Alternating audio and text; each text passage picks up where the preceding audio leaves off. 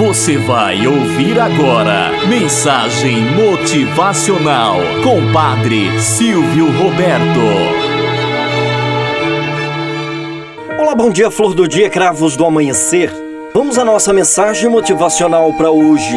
O diamante. Conta-se que certa vez um rei possuía um velho diamante um dos mais raros e caros do mundo. Um dia, o diamante caiu de uma grande altura e um arranhão estragou sua face. O rei chamou os melhores peritos para que tentassem corrigir a imperfeição, mas todos concordaram que não poderiam retirar o arranhão sem cortar fora uma boa parte da superfície. Assim, reduziria o peso e, consequentemente, o valor do diamante. Finalmente, apareceu um artesão. Não era muito famoso, mas garantiu. Tenho muito observado o maior artesão do mundo e com ele muito aprendi.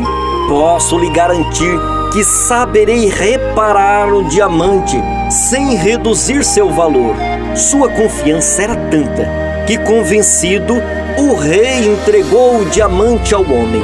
Depois de alguns dias, o artesão retornou com o diamante ao rei, que ficou surpreso ao descobrir que o feio arranhão tinha desaparecido e em seu lugar fora talhada uma bela rosa. O arranhão anterior tinha se tornado o talo de uma rara flor. O rei, empolgadíssimo, falou ao artesão que belo trabalho! Que ótima ideia!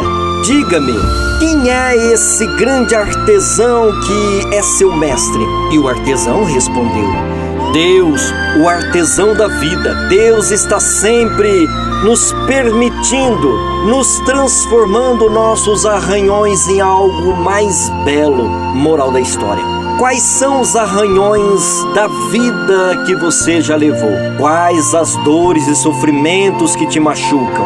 Quais as pessoas que não estás mais com elas neste momento? Como é possível lapidar esses arranhões que você já levou? Quais são os sofrimentos, as mágoas, as raivas, as violências?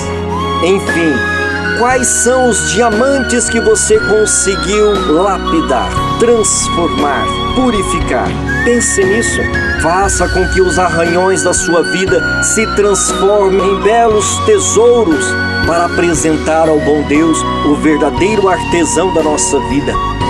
Tenhamos um bom dia na presença de Deus e na presença daqueles que nos querem bem.